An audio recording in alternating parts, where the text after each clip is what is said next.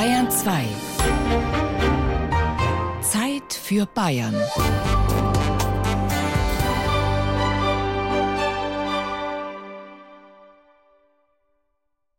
So, zuerst eine Tasse Kaffee.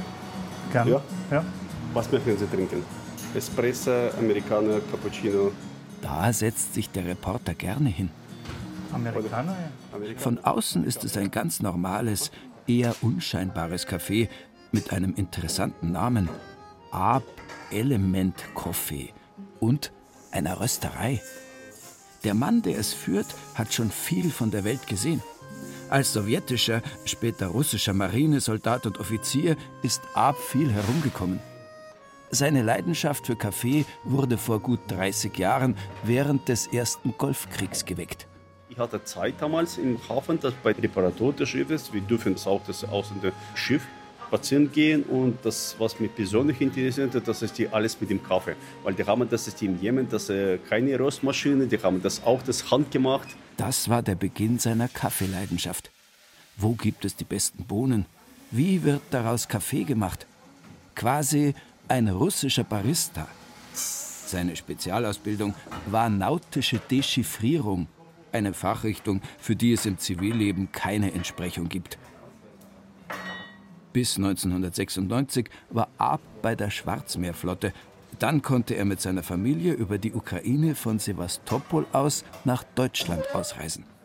Als Spätaussiedler. Erst in Bayern konnte Ab den lang gehegten Wunsch umsetzen. Äh, seit äh, 2014, seit äh, kurz vor Weihnachten, wir haben geöffnet, ja. Wir haben das äh, eineinhalb Jahre einen Raum gesucht. Das war nicht so einfach. Der passende Raum, weil die Kaffee braucht es nur die Feuchtigkeit. Das ist der trockene Raum. Unser äh, Ziel, das ist die Kaffee verkaufen, das auch zum Liefern, äh, auch das ist die als Laden, als Kaffeeladen, wir haben. Sehr geschmackvoll ist das Café eingerichtet, in schlichtem Weiß. Auf der Theke steht ein aus gerösteten Kaffeebohnen modellierter Kerry Blue Terrier, Cora als Skulptur. Die echte Hündin liegt unter einem Tisch. Der Geruch gerösteter Bohnen erfüllt die Räume. Säcke mit verschiedenen grünen und grauen Rohbohnen aus Arabien, Südamerika oder Nordafrika lehnen an der Wand. Der Rohstoff für die Geschmacksrichtungen, die Ab zu neuen aromatischen Mischungen komponiert. Das ist die, zum Beispiel eine, eine Kaffee von den sechs, sieben verschiedenen Arabica-Sorten. Dann mischen wir mit äh, ein bisschen Robusta für die Verstärkung. Und dann äh, probieren wir. Und wir haben das für jede Kaffeesorte, wir haben für jede Kaffeemischung, wir haben einen eigenen Namen. Das ist zum Beispiel Münchner Melange, Casanova, wir haben das äh, Bonaparte. Die Röstprofile sind sein Geheimnis. Orients. Im Café hängen Bilder einer befreundeten Malerin an den Wänden, Porträts von Charlie Chaplin und anderen Künstlern, natürlich mit Kaffeesatz gemalt. Kaffeebesucher, die Bücher übrig haben, dürfen sie ins Regal stellen. Da kommt eine wilde Mischung zusammen. Russische Klassiker und schwedische Krimis, englische und deutsche Bücher. Und tatsächlich kommen Besucher auch zum Lesen. Hier ist für alle Sinne etwas geboten. die hauseigene Mischung, die super freundlichen Menschen, Motiv und Arp. Die Arp-Hausmischung, die finde ich am besten eigentlich. Trinke ich, glaube ich, eigentlich immer, oder? Alleine die Auswahl, wie sie angerichtet ist, äh, der Geschmack. Hier gibt es den besten Joghurt, den ich jemals gegessen habe. Den kriegt man nirgendwo anders. Die Glaslüster, die weißen Stühle, die Einrichtung ist liebevoll zusammengestellt. Dabei ist der Kaffeebetrieb eher so nebenbei entstanden, sagt Albert Ab. Ihm geht es vor allem ums Rösten. Gastronomie, das ist äh, nicht unser Ziel, aber wir müssen die Gastronomie machen, weil das in, in dieser Ecke das gibt es keine Cafés, keine Restaurants und äh, die kommen Leute zu uns, sie möchten auch das Kaffee trinken und ein, ein Stück Kuchen essen. Deswegen wir, wir müssen das machen. Dankeschön.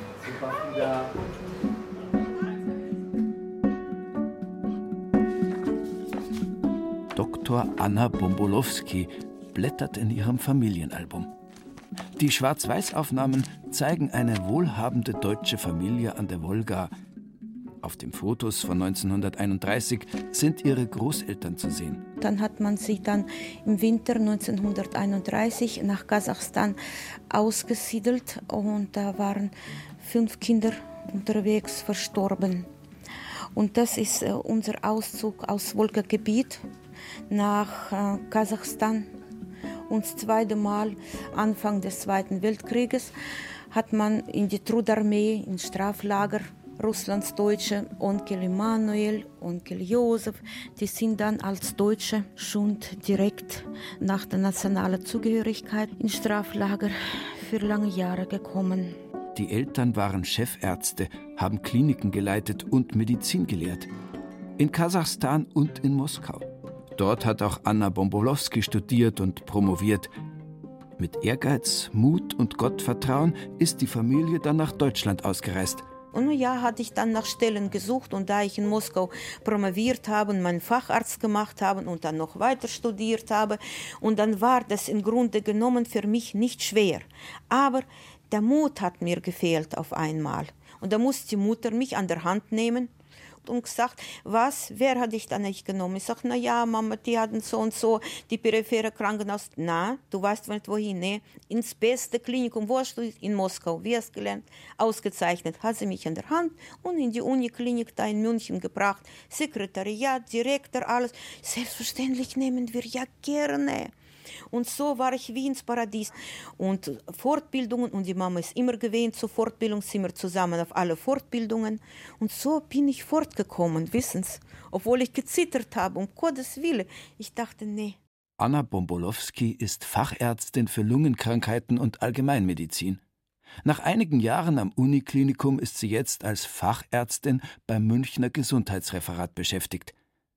Sie kennt viele Akademiker aus ihrer alten Heimat, denen es nicht so gut gegangen ist bei ihrem Start in Deutschland. Ah, die Menschen, die wo keinen Mut hatten. Und die Hand war wirklich nicht stark gereicht. Man muss Großklick haben.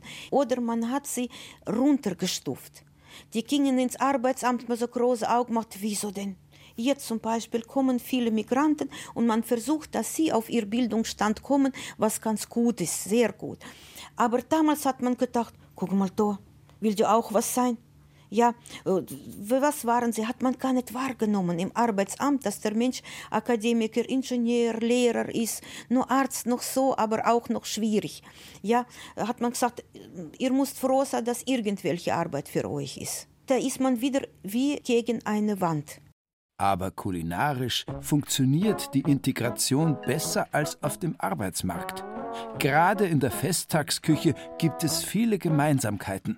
Verschiedene gebratene Sachen, im Backofen, Fleisch mit Kartoffel, verschiedene Art und Weise. Und dann Fleischgerichte wie Pflanzel so, aber mit drei Fleischsorten. Klees, verschiedene Art und Weise. In Bayern fühlen sich die Russlandsdeutsche sehr wohl.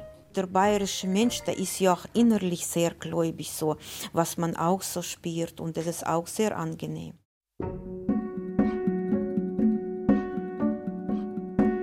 Viele Russlanddeutsche haben es auch in der Sowjetunion zu bescheidenem Wohlstand gebracht, erzählt Viktor Jurk. Ja, mein Vater war Lastwagenfahrer. Er durfte als Deutscher, weil er eben zuverlässig war, auch mal die Parteimitglieder quasi von der Kolchose oder Sovchose fahren als Chauffeur. Gleichzeitig war meine Mutter auch eine Meisterin in Anführungszeichen für Kopfbekleidung, also eine Näherin. Sie hat dann eben diese Kappen aus, aus hochwertigen Fellen hat sie genäht, sodass wir als Deutsche zu der Zeit eigentlich noch relativ gut gelebt haben. In dem Sinne, dass jemand, der fleißig war, konnte in diesem System auch wirklich sich sehr gut durchsetzen auch wenn er ein Deutscher war. Trotzdem hatten es die Deutschen in Russland nicht leicht. Wer Nationalität Deutsch in seinem Pass stehen hatte, war politisch von Haus aus verdächtig. Die Sprache und deutsch geprägte Traditionen waren verpönt oder verboten. Deswegen versuchte man, als Deutscher besser nicht aufzufallen. Um hingegen nach Deutschland auswandern zu dürfen, war genau das wichtig. In Deutschland galt das Bundesvertriebenengesetz, jedem deutschen Volkszugehörigen war es erlaubt, nach Deutschland zu kommen. Es war wichtig, eine solche Abstammung zu haben und sich zu seinen deutschen Vorfahren zu bekennen. Das war der Zwiespalt, in dem die Russlanddeutschen steckten. Die Bundesregierung unter Kanzler Helmut Kohl hat um Aussiedler aus der Sowjetunion regelrecht geworben. Auf der anderen Seite war es lange Zeit sehr schwer, eine Ausreiseerlaubnis zu bekommen. Die Sowjetunion wollte die Menschen nicht gehen lassen. Noch in den 80er Jahren waren es nur wenige hundert Aussiedler, die nach Deutschland gekommen sind. Das hat sich mit dem Zusammenbruch der Sowjetunion schlagartig geändert. 1988 kamen fast 50.000 Menschen, vor allem aus Kasachstan, in den Westen. Die Eltern von Viktor Jurk haben seit den 70er Jahren um ihre Ausreise gekämpft. Auch wenn der kleine Viktor erst acht Jahre alt war, die Erinnerung an den Abschied damals, an die Gefühle von damals ist noch lebendig. Nachdem wir alles haben da stehen und liegen lassen müssen, konnten wir eben dann ausreisen und nach einer Woche Aufenthalt in Moskau auf dem Flughafen, weil eben unsere Familie eben nochmals sagen wir so, unter Druck geraten äh, sollte. Ja, das hat man gemerkt, dass da keine Ausreisebewilligung plötzlich da war. Und also es war schon eine katastrophale Zeit. Ich war damals acht Jahre alt und ich kann mich noch sehr gut daran erinnern, wie wir dann auf dem Flughafen übernachtet und tagsüber die Zeit verbracht haben, in der Hoffnung, dass wir noch wegkommen. In Deutschland war es für den Buben dann auch viel leichter als für seine Eltern. Meine Eltern haben ja in Deutschland eigentlich hier nicht ihre Profession erarbeiten dürfen. Vater war Wagenpfleger in, bei der Post und meine Mutter war eine Putzfrau. Also meine, unsere Eltern haben sich sozusagen für uns aufgeopfert und dafür bin ich meinen Eltern auch sehr dankbar. Aber man muss wirklich sagen, was der auch in Deutschland erlebt hat, man hat ihm zum Beispiel damals äh, gesagt, er ist ein Spion aus Russland und lauter solche Scherze. Also man darf eins nicht vergessen, man hat gedacht, man kommt nach Hause. Aber dieses Zuhause war nicht mehr zu Hause in dem Sinne, sondern es war schon eher sagen wir so, ein bisschen feindlich gesinnt. Heute ist Dr. Viktor Jurk Chefarzt einer Privatklinik. In den Räumen nicht weit vom Münchner Isartor behandelt er nicht nur Patienten aus Bayern oder den Nachfolgestaaten der Sowjetunion. Ich habe jetzt letztes Jahr einen Jungen aus Syrien hier auch in der Wohlfahrtklinik operiert und habe ihm sozusagen äh, nachdem ja, eine Granate nicht unweit von ihm explodiert ist, auch ein Teil vom Gesicht zerfetzt wurde und das rechte Auge hat er verloren und es ging jetzt dann darum, ihn ähm, das Stigma eines verlorenen Auges äh, quasi zu entziehen. Und das konnte man letztendlich sehr gut, indem man eben das Unterlid weiter rekonstruieren konnte und dann das Glasauge, was da drin war, eben so aussah, als ob das normal wäre. Das ist das eine. Und das andere ist, seine Nase war auch richtig in Mitleidenschaft gezogen, sodass ich auch dort eine Rekonstruktion durchgeführt habe. Jürg ist einer von nur drei oder vier Ärzten in Deutschland, die den Facharzt für Hals-Nasen-Ohrenheilkunde und für plastische Chirurgie haben. Er hat sich auch eine Zeit lang in der Landsmannschaft der Russlanddeutschen engagiert. Im russischen Rostov gibt er als Gastprofessor sein Fachwissen weiter.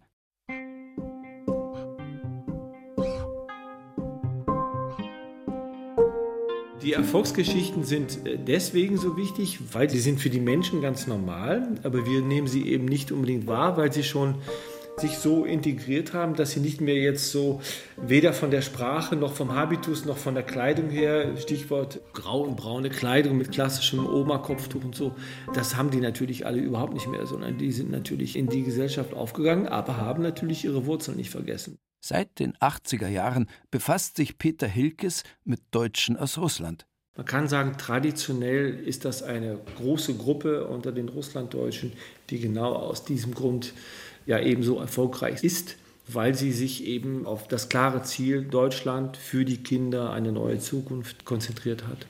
In Bayern fanden viele Russlanddeutsche verglichen mit anderen Bundesländern gute Chancen vor. Auch deshalb konnte der Freistaat für so viele Heimat werden. Bayern hat, und das kann man alles nachweisen, also auch in dem Bereich Integrationspolitik immer den Vertriebenen und Flüchtlingen eine besondere Rolle zugewiesen ja, und hat auch als eines der ersten Bundesländer jetzt den Versuch gestartet, das Thema Deutsche und Vertreibung und Flucht und Vertreibung an die Schulen heranzubringen, sagen wir es mal neutral, ja, weil es ist noch kein Bestandteil der Schulen, obwohl wir natürlich ganz viele Schüler haben, die das repräsentieren würden. Aber da ist auf jeden Fall etwas in Gang gekommen. Das gibt es in anderen Bundesländern noch nicht. Der Wissenschaftler ist sich sicher, die Fähigkeiten der Deutschen aus Russland nützen beiden Ländern, Vorurteile abzubauen und Brücken zu schlagen. Die eigene Auswanderungserfahrung könnte Lehrern im Unterricht mit heutigen Flüchtlingskindern helfen. Все, что нужно для Октоберфест, пиво Балтика Неон.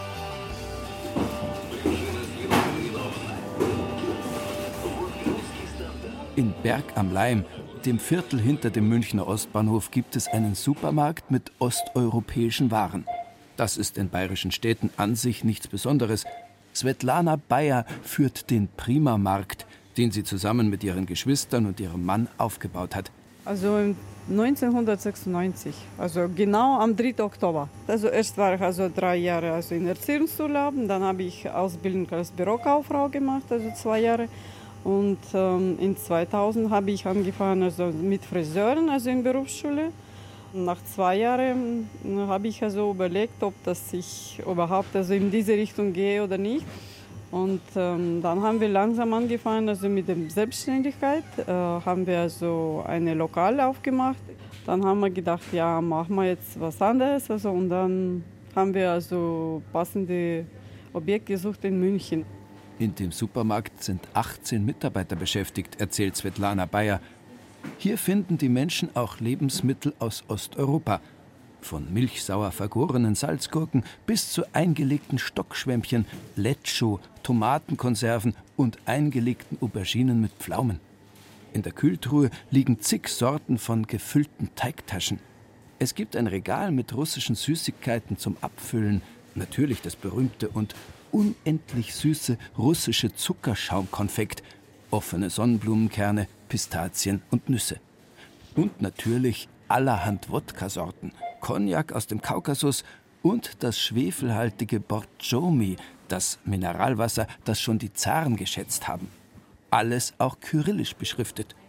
Im Kassenbereich gibt es ein großes Sortiment an CDs von russischen Sängern und Bands. Am schwarzen Brett hängen Angebote und ein Spendenaufruf für ein schwerbehindertes Kind. Russischsprachige Menschen aus der Ukraine, Polen, Rumänien und auch Einheimische kaufen hier ein. Stefan zum Beispiel wohnt nur ein paar Straßen weiter. Ich kaufe manchmal polnische Gurken, eingelegte Tomaten kaufe ich auch mal, die schmecken mir gut, die roten. Also Gemüse ist ja wirklich wahnsinnig billig, man muss halt sortieren. Man kann also eine ganze Kiste Gemüse kaufen für einen Apfel und ein Ei quasi. Vor dem Laden türmen sich große Gitterboxen mit Melonen oder Krautköpfen. Kraut wird in der russischen Küche viel verwendet, als Beilage und natürlich für die Borschtsuppe. Günstig soll Obst und Gemüse in ihrem Laden sein, bekräftigt Svetlana Bayer. Mein Mann hat angefangen, also mit Großmarkt zu arbeiten. Der muss jetzt jeden Tag, also in der Früh hingehen und da bekommt er eine palettenweise billige Ware, also aus zweiter Wahl. Aber unsere Kundschaft ist zufrieden, also weil die Preise sind ähm, momentan sehr günstig. Die Familie betreibt den Laden gemeinsam. Bald soll die jüngere Schwester die Geschäftsführung übernehmen. Sohn Alex arbeitet auch mit. Er versorgt die Kunden samstags aus einem Imbisswagen vor dem Laden mit echtem Schaschlik, wie es sonst nur im Kaukasus gegrillt wird. Zwiebeln, Soße, alles, also die hausgemachte Adjika quasi. Das ist die Tomatensauce. Ist leicht scharf, mit Knoblauch und Meerrettich. Die Frische lässt sich halt spüren. Dieses Aroma, es ist einfach orientalisch, sagen wir es mal so. Also wir bereiten das Fleisch schon quasi am Donnerstag vor, äh, marinieren, schneiden und aufgespießt wird es dann am Tag danach, quasi am Freitag. Und am Samstag kommt es dann auf den Grill. Ohne geräucherte Fische geht es in der russischen Küche überhaupt nicht. Als Vor- und Hauptspeise oder mit Bier zum Saunagang genossen. Und dann wäre da noch die große Nachfrage nach Kaviar. Die kommen also wegen rote Kaviar, rote oder schwarze Kaviar. Bei Weihnachten also verkaufen wir also auch palettenweise also mit Kaviar.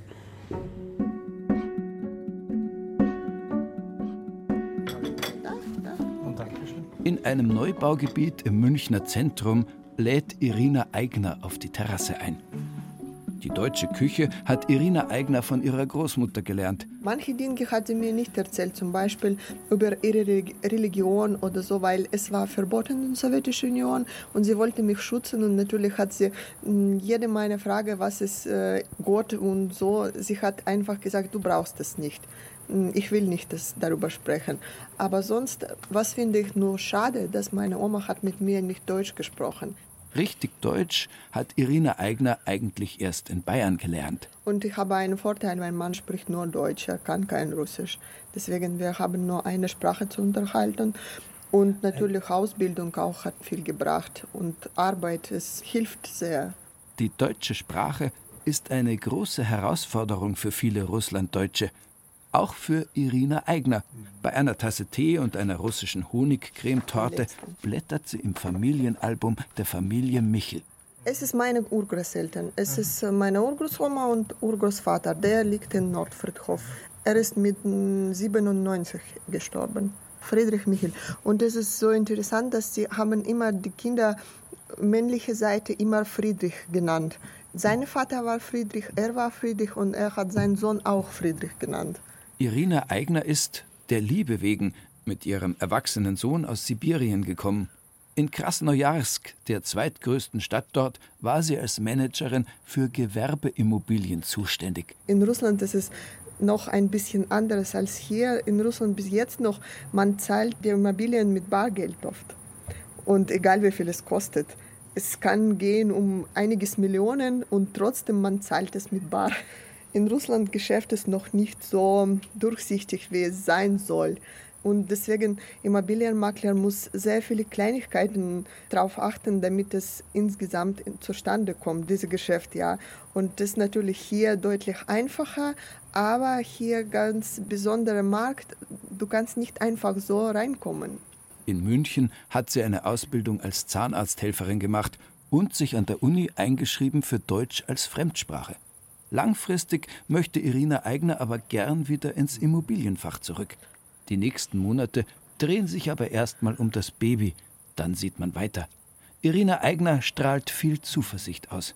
Naja, schauen wir mal.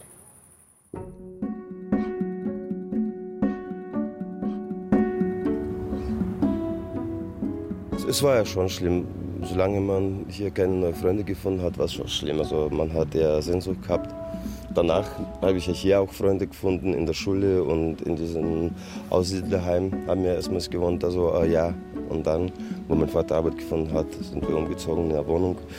Und äh, sagen wir so, nach halbem Jahr, einem Jahr hat es alles gepasst eigentlich. Viktor Huber war noch ein Kind, als er mit seinen Eltern nach Bayern gekommen ist. Also nach meiner Ausbildung habe ich gedacht, mache ich Meister, probiere ich Und habe ich dann meinen Meister gemacht und da gab es ja Möglichkeit, sich selbstständig zu machen. Und dann war ich zwei oder drei Jahre noch selbstständig. In Bad Aibling war das. Der Spengler und Dachdeckermeister aus Bad Aibling hatte bis vor ein paar Jahren noch eine eigene Firma. Die hat er inzwischen aber aufgegeben. Ich war ja klein, sagen wir so. Wir waren bloß zu zweit. Es war, sagen so, viel zu viel Arbeit.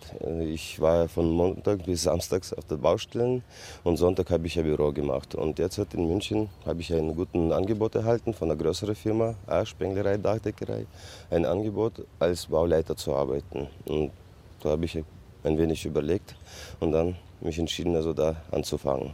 Viktor Huber hält noch Kontakt und reist alle paar Jahre nach Russland. So wie er halten fast alle Russlanddeutsche alte Verbindungen aufrecht. Zum Teil sind es berufliche und geschäftliche Beziehungen, ihre Heimat jedoch ist Bayern. Der kleine Bub aus Russland ist heute ein überzeugter oberbayerischer Handwerksmeister mit eigener Familie und einigem Lokalpatriotismus.